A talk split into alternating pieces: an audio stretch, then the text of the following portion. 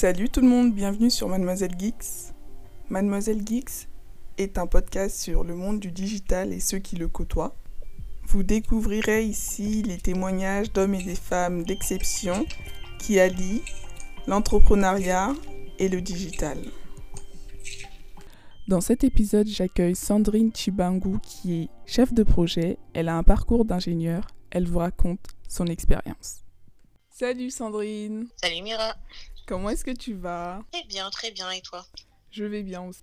Alors, j'aimerais euh, savoir un peu plus sur ton parcours, sur ce que tu fais dans la vie. Comment est-ce que tu as fait pour euh, arriver à ce que tu fais maintenant? Aujourd'hui, je suis chef de projet chez un éditeur de logiciels. Euh, je suis en charge de déployer l'outil commercialisé chez les clients.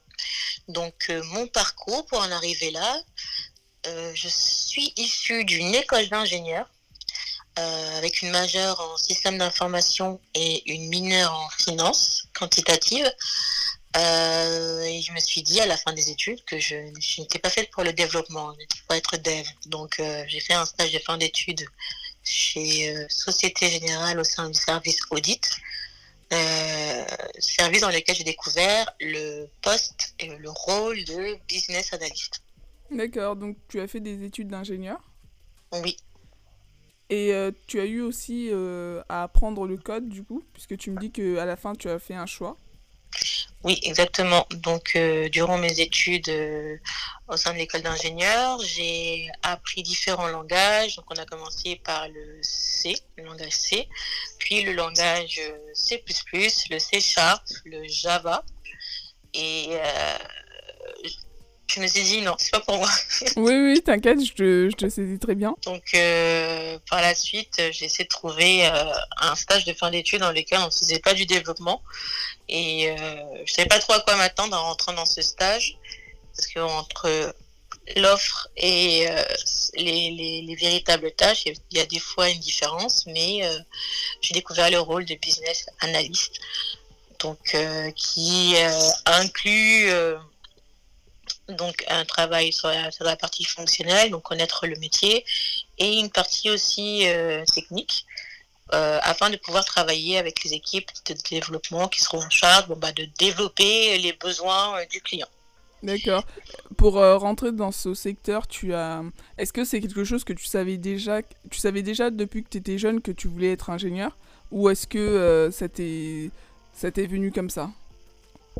Euh, je savais déjà que je voulais faire de l'informatique. En fait, euh, je, je, plus jeune, j'aimais beaucoup les jeux vidéo. Et euh, je me suis dit, bah, c'est ça que je veux faire. Je veux développer des jeux vidéo. Je veux travailler dedans. J'avais, j'avais pour ambition d'intégrer Supinfocom. Je crois que c'est ça, cette école-là à Valenciennes, si je me souviens bien. Euh, pour pouvoir euh, bah, apprendre le code et parce qu'il y avait une section spécialisée dans les jeux vidéo. Et j'ai eu euh, comme conseil de ma grande sœur qui m'a dit maintenant bah fais plutôt une école généraliste. Comme ça tu auras la possibilité de choisir plus tard si tu veux toujours développer des jeux vidéo faire autre chose. C'est ce que j'ai fait. Et par la suite bah, mon choix s'est détourné du dev pour faire plutôt du de la business analyse et du projet. Waouh c'est incroyable. Est-ce que tu as rencontré euh, quelques difficultés pour euh, intégrer les écoles? Est-ce que tu es passé par des phases de test? Qu'est-ce, que, qui s'est passé pour que tu puisses intégrer l'école dans laquelle tu étais? Alors, pour intégrer l'école dans laquelle j'étais, c'était euh, une école. J'ai fait cinq ans dans cette école, donc il y avait deux ans de prépa intégrée plus trois ans de cycle ingénieur. j'ai dû passer des tests et des concours et des phases d'entretien avec euh, le corps enseignant. Ouais. Euh, alors je me souviens plus très bien quelles étaient quel genre de... de mathématiques, il y ah. avait euh, de culture générale, il y avait anglais si je me souviens bien, et ensuite il y avait des des entretiens individuels avec le corps enseignant. Top et euh, tu as pu euh, réussir toutes les étapes par lesquelles euh, tu es passé et intégrer l'école. Ensuite, en termes d'ambiance, vous étiez nombreuses comme femmes ou, ou c'était une école d'ingé typique avec les stéréotypes qu'on a qui est qu'il n'y a pas beaucoup de femmes? Alors, on était très peu de femmes. Je pense que pour, alors je sais plus combien il était euh, d'élèves, je crois qu'on avait trois promos ou quatre promos, je sais plus. Euh, enfin, il y avait les cycles ingénieurs, il y avait le cycle préparatoire et le cycle ingénieur, on avait, on avait quatre promos. Et en tout cas, dans ma promo, je pense qu'on était une dizaine euh, de femmes pour une centaine d'élèves au, total. Donc on était très très peu. Je pense que dans dans ma majeure, on devait être 5 ou 6. Waouh. On était vraiment très peu. Hein. Franchement, ça c'est. Et par rapport au nombre de garçons, ils étaient de combien à peu près? Euh, On était. Alors, il y avait les parties TD, on était une trentaine, et les parties amphithéâtre. Donc, en les parties TD, on était environ euh, 3-4 filles pour euh, euh, une trentaine de garçons. Waouh! Incroyable. vraiment très peu. Ouais, c'est pas beaucoup, c'est pas normal en fait. Euh, est-ce que tu trouves que du coup il y a un défaut de communication sur le fait que des femmes aussi peuvent intégrer ce genre d'école? Parce que qu'est-ce qui fait qu'au final euh, les, les, femmes ne n'intègrent pas plus que ça ce genre d'école euh, ou ce genre, ce genre d'études? Bah, je veux pas dire qu'il y, a un manque, qu'il y ait un manque de, de, communication. Je pense que c'est aussi euh, un choix. Personnellement, j'ai toujours euh, aimé euh, l'informatique et les jeux vidéo. Donc c'était c'était normal pour moi de me diriger vers cette voie. Mais autour de dans mon entourage, autour de moi, c'était plutôt médecine, biologie, le droit, donc les études de commerce. Donc c'était plutôt orienté dans ces dans ces filières là. Alors que j'étais plutôt toute seule dans mon entourage à vouloir m'orienter dans l'informatique. On t'a encouragé ou pas du coup? Euh, Oui, j'ai toujours été encouragée. Enfin, mes choix étaient bien arrêtés depuis le collège, donc je pense que euh, avoir une fille qui, euh, qui travaille dans l'informatique, ça a toujours été une positive pour, en tout cas pour ma mère. C'est top, parce que des fois, c'est des choses qui peuvent freiner un peu la famille en se disant non mais c'est un métier d'homme ou ouais non mais tu, tu, tu vas être moqué, euh, enfin plein de choses comme ça quoi, qui font que la personne finalement elle ne se lance pas et euh, elle s'arrête euh, par rapport aux peurs fondées par les autres. Il y a toujours des, des, peurs, mais quand je pense que quand c'est des métiers typiques comme ingénieur, médecin, ouais. travailler dans le commerce, astronaute. Voilà, c'est plutôt des métiers où les parents ont plus une confiance en disant que bah, mon enfant va, va avoir une bonne vie, entre guillemets, et euh, bien gagner sa vie, entre je dire ça Donc, il n'y avait pas forcément de crainte. J'aurais dit, je voulais être chanteuse ou actrice. Je pense que là, ça aurait fait peur à ma famille. C'est clair. Et euh, du coup, en termes de, de pratique sur le terrain, comment est-ce que tu, comment est-ce que tu as fait pour pouvoir euh, décrocher ton premier emploi ou tes missions? Est-ce que tu t'es lancé en freelance ou est-ce que tu es en CDI Comment est-ce que ça se passe? Comment, est-ce que la suite de tes études se sont passées? Alors, euh, après mon stage de fin d'études à la Société euh, Générale, euh, malheureusement, je n'ai pas été gardée parce qu'il y avait une suppression de postes au sein de l'équipe. Donc, ils ont tout, tout, tout remanié. Mais en général, pour les stages de fin d'études, les employés gardent les, les, stagiaires. Bon, ça n'a pas été mon cas, malheureusement. Donc, par la suite de ça, euh, je suis devenue consultante. Donc, je suis passée par une société euh, de conseil. Euh, et ils m'ont trouvé ma première mission. Franchement, j'ai pas attendu très longtemps. j'ai fini mon stage de fin d'études, si je me souviens bien, en septembre 2010, en octobre 2010. J'avais déjà trouvé mon premier poste à la BNP. Ouais. En tant qu'assistante à maîtrise d'ouvrage. Donc, en fait, c'est un peu comme la business analyse, mais on ne gère pas la partie projet. Donc, on est plus euh, là en tant que travailler sur les projets avec les, business analystes et euh, on va bah, apporter notre soutien, réaliser les tests une fois qu'il y a des livraisons d'évolution qui sont faites, travailler aussi avec les développeurs, et, être aussi un point de contact euh, avec euh, les clients ou euh, les services qui sont qui sont demandés, bah, l'évolution sur lesquelles on a travaillé. Donc c'était plus ce genre de rôle sur lesquels j'ai travaillé au début, l'assistance et maîtrise d'ouvrage. Ensuite, sur d'autres postes, j'ai toujours travaillé dans des, dans des SS2I, donc les sociétés de services, et en tant que consultante. Et ensuite, tout au long de ma carrière, j'ai eu des postes de business analyst. Donc, travailler sur des projets, travailler sur des applications dans des banques, bah, surtout BNP Paribas, Société Générale. Mais qu'est-ce que tu, qu'est-ce que fait un business analyst pour les personnes qui, euh, qui se demandent euh, ou qui ne savent pas trop ce que ça veut dire? Alors un business euh, analyst, je vais essayer d'expliquer ça par un exemple. Imaginons que, que vous travaillez sur, sur un outil type Microsoft ou un outil.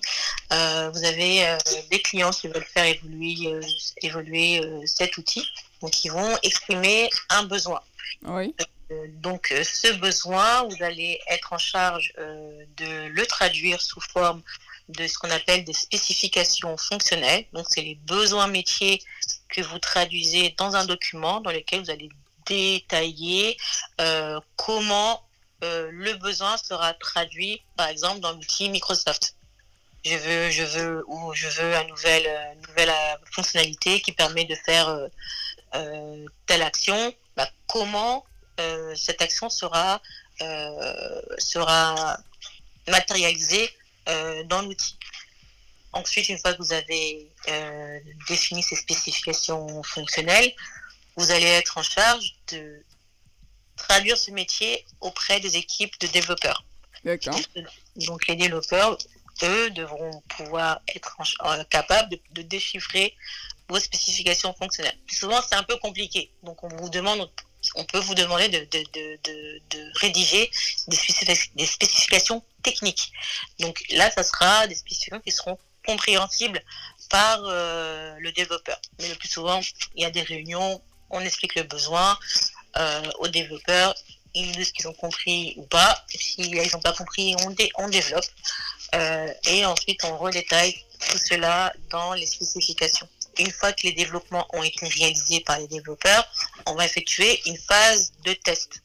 Donc on sera en charge de, nous assurer que le développement réalisé par les développeurs est bien en adéquation avec le besoin du client. Tu assistes à la phase de test?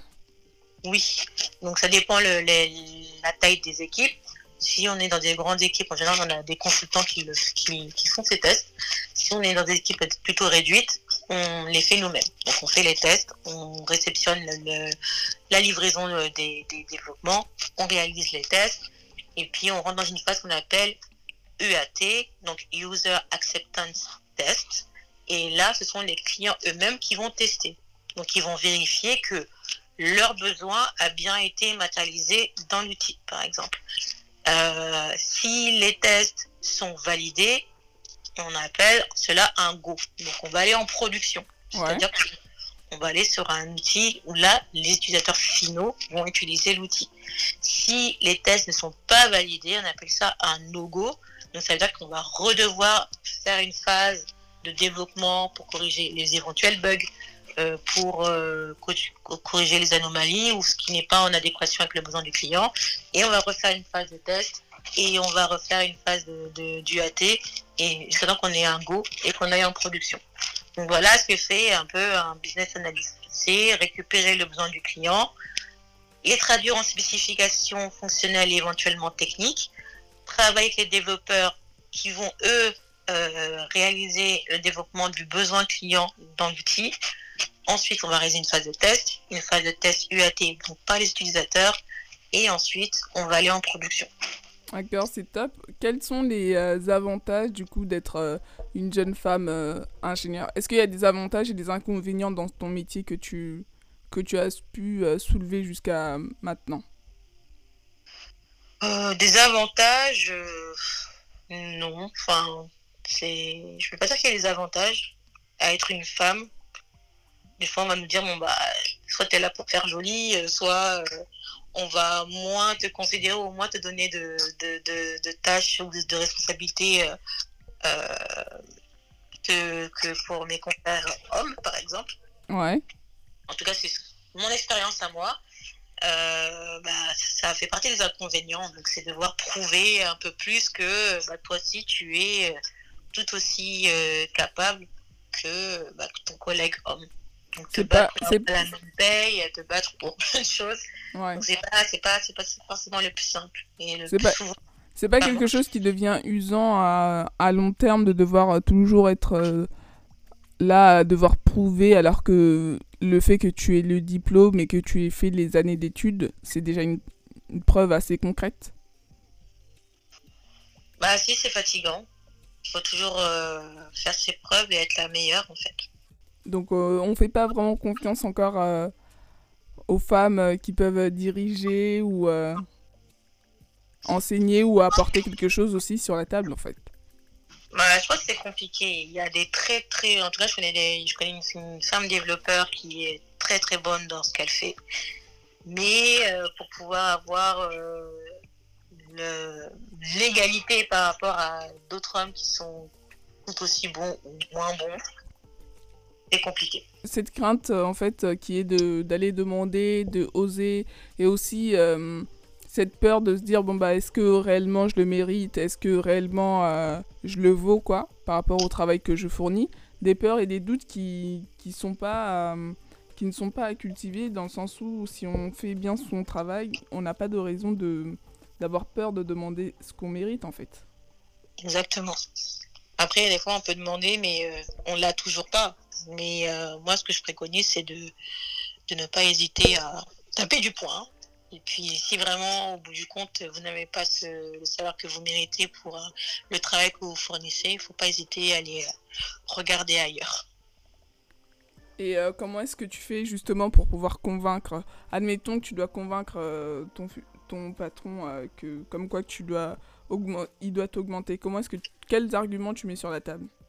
Et quelle stratégie tu adoptes pour pour pouvoir aller le, lui dire?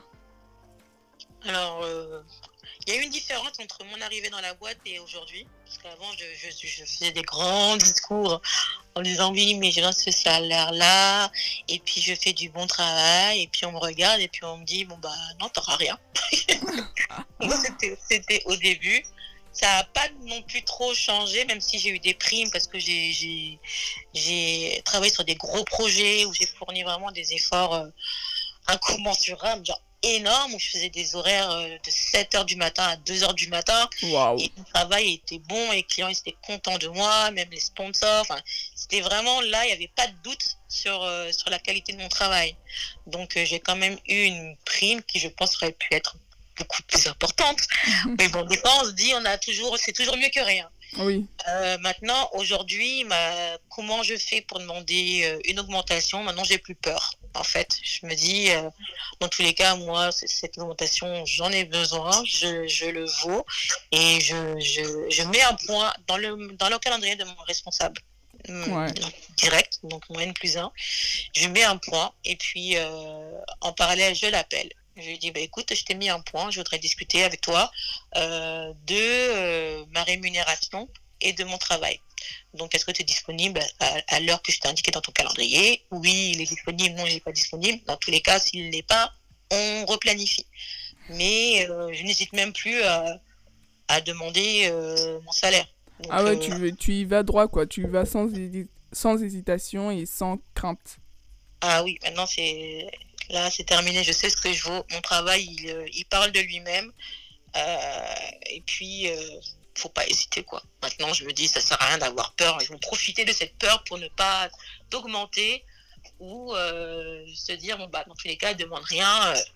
elle peut rester un salaire, le salaire qu'elle gagne. Donc là, faut, faut, faut, vraiment pas hésiter. Et puis, au bout d'un moment, si tu n'as pas ce que tu mérites, il faut aller voir ailleurs. Ouais, exactement. Il faut commencer à chercher, il faut commencer à trouver la boîte qui euh, te donnera euh, ce que tu mérites. Les convaincre en entretien, montrer que tu, que tu le vaux et euh, ne pas hésiter à demander un salaire plus haut pour, pour ensuite avoir le salaire que tu visais. Qu'on souhaite, ouais. Ça, c'est une technique qui est toujours mis, enfin, qui est à mettre en place lorsqu'on veut obtenir notamment le salaire qu'on veut, bah, viser euh, plus haut que. Enfin, dire un chiffre plus haut que celui qu'on veut réellement, comme ça on est sûr d'atterrir sur euh, celui qu'on veut. Exactement. Mais c'est euh, c'est quand même, c'est quand même incroyable les, le, le creux qu'il y a en fait entre euh, les salaires des hommes et des femmes et le fait qu'on trouve ça absolument normal et euh, le fait que tous les jours on parle du fait que oui on va mettre sur un pied d'égalité les hommes et les femmes et compagnie. Oui, mais c'est malheureusement la, réalité. Ça fait penser au sujet développé sur, par Élise Lucet sur France 2 à propos des inégalités hommes-femmes à charge égale et à poste égal. ouais, j'avais regardé l'émission aussi. Donc c'est vraiment une, une réalité. C'est pas que chez Natixis, c'est pas que dans la plupart des boîtes, même s'il y a un réel travail euh, sur euh, l'égalité euh, homme-femme, mais je pense qu'il y a encore, il y a une prise de conscience. Maintenant, il faut que les changements soient réellement faits. Et puis nous femmes, il, ne faut pas hésiter à parler et puis à, exprimer son mécontentement si, si euh, besoin il y a et euh, à demander euh, le salaire qu'on mérite. Mais qu'est-ce qui fait que ça, ça, ça, soit si compliqué au final de mettre les hommes et les femmes sur un pied d'égalité? Je comprends pas. je peux pas dire, je crois qu'il y a beaucoup de facteurs. Donc, on est aussi sujette à pouvoir tomber euh, enceinte, donc à pouvoir s'absenter. Mm. Donc euh, c'est aussi, euh, ils sont aussi assez frileux des fois pour donner des responsabilités en disant, bah, si on donne des, responsabilités et qu'elle part un congé maternité, qu'est-ce qui va devenir de, du service ou de son équipe ou, autre. Donc des fois c'est un peu, c'est un peu compliqué. Des fois on pense aussi qu'on est moins ambitieuse. Mm. Euh, ou peut-être moins compétente. Après, euh, je peux pas dire ce qu'il y a dans la tête de nos chers collaborateurs hommes. Ouais, euh, je pense que ça peut être ce type de sujet de questionnement ou de problématiques qui peuvent intervenir dans le lorsqu'on négocie nos payes ou lorsqu'on donne des, postes à des femmes. Ouais, exactement. C'est, euh, Moi, je trouve ça incroyable. Mais euh, c'est bien que tu, tu kiffes euh, ton métier. Tu savais dès le plus jeune âge que tu voulais devenir ingénieur. Tu n'as pas rencontré de difficultés. Enfin, tu as, eu une famille qui t'a soutenu dans tes choix d'orientation professionnelle. Et tu as pu arriver, en fait, à conquérir le marché du travail et à faire tes preuves. C'est, c'est, moi, je trouve ça top. Et je te remercie pour ton témoignage. Merci à toi. Et d'avoir voulu. Euh, d'avoir accepté de passer dans mes podcasts, Sandrine. Avec plaisir, Mira. Vous pouvez me retrouver sur Instagram, mademoisellegeeks.co. N'hésitez pas à partager les épisodes qui vous ont plu. Vous pouvez aussi me laisser un commentaire sur Apple Podcast ou directement sur mon Instagram. Je suis disponible sur toutes les plateformes d'écoute. Mercredi prochain.